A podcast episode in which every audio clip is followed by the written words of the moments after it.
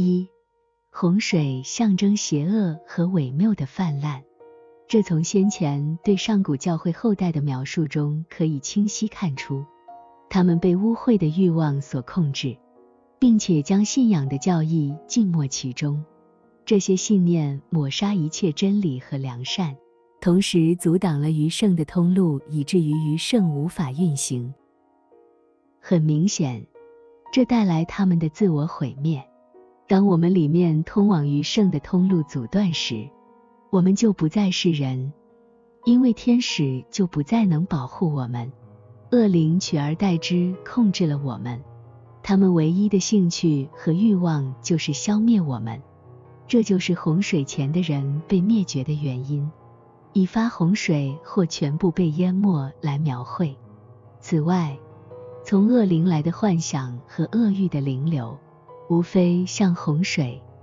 这就是为何圣经中经常提及洪水的原因。A.C. 六百六十二。关于要毁灭天下凡有生命气息在它里面的血肉之躯，象征上古教会的全部后裔将自行毁灭。可从刚刚所说的内容明显看出，因着遗传，他们逐渐从父母那里遗传了一种习性，使他们特别容易受到极为严重的错误信仰的影响。这主要是因为他们将持有的信仰教义融入到个人的欲望中。变成了这样的人。与之不同，那些完全生活在无知中、没有任何信仰教义的人不能这样做，因此他们无法亵渎神性的事物，并阻挡于圣的通路。因此，他们不能赶走主的天使。如前所述，我们里面的余圣包含了所有的纯真、所有的仁义、所有的怜悯。以及人从婴儿时期就从主那里学到的所有信仰真理，这一切都被储存了起来。如果一个人没有这些余剩，他的思维中就不可能有纯真、仁义、怜悯，因此也就不会有任何善和真。这样的人会变得比最凶猛的野兽还要糟糕。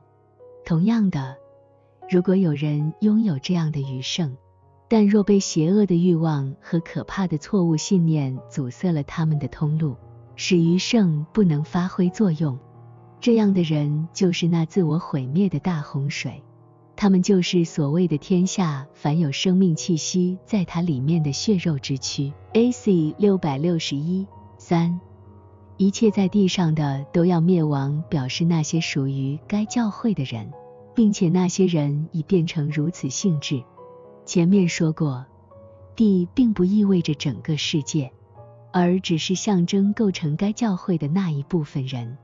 因此，这里所说的并非任何洪水，更不是某一次殃及全球的大洪水，而是该教会之人的死亡或淹死，就是与余圣隔绝，因而与真理的理智以及良善的意志断绝联系。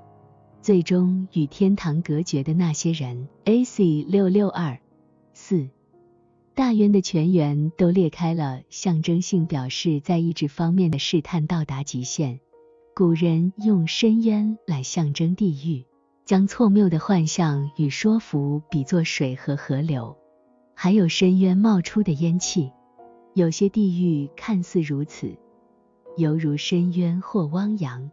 关于这些。盟主怜悯，在后文将会谈到，使人落入荒废境地，让人陷入试探的恶灵，就来自这些地狱。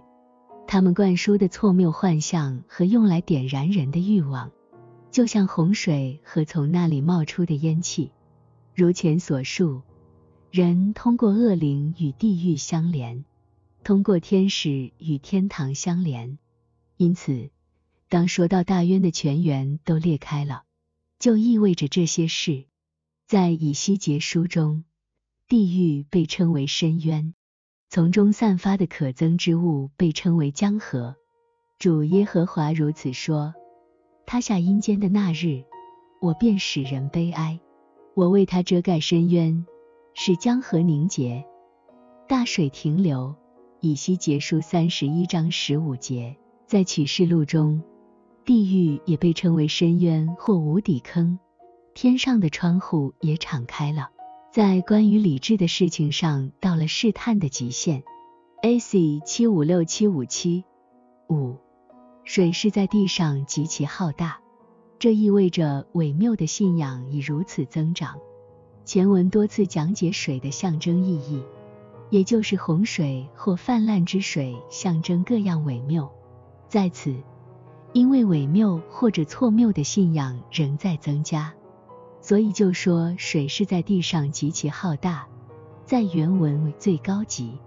伪谬是错误的原则和信念，于洪水前的那些人之中大大增长。从前文对他们的描述可明显看出，当人们将真理沉浸于恶欲之中，也就是用来支持对自我和世界的爱欲时。这样，自我欺骗的信念就大大加增膨胀。在那些情形下，他们事实上在歪曲真理，以千百种方式迫使真理来支持他们的恶欲。天下的高山都淹没了，意味着一切仁义的良善都被熄灭了。这层象征意义，从山在上古之人当中的意义可知。对他们来说，山象征主。他们在高山上敬拜主，就是因为山是地球的高点。于是，山还象征天堂，被称为至高，也就象征仁与义这两种爱。这些都是属于天堂。有以上信息，如今可明显看出，天下的高山都淹没了是什么意思？即伪谬的原则与信念熄灭了一切仁义的良善。A.C. 七九四至七九七六，我们可以从经验中学习到，在灵性层面上，洪水或大洪水代表着什么？这种洪水有两层含义：一是恶欲，二是伪谬。其中，恶欲属于人的意志部分，是大脑的右半部分；而伪谬属于人的理智部分。是大脑的左半部分。当一个过着善良生活的人被放回到他的自我状态时，即他自己的生命场域时，就似乎出现洪水。当他身处其中时，会感受到愤怒、生气、不安和强烈的恶欲。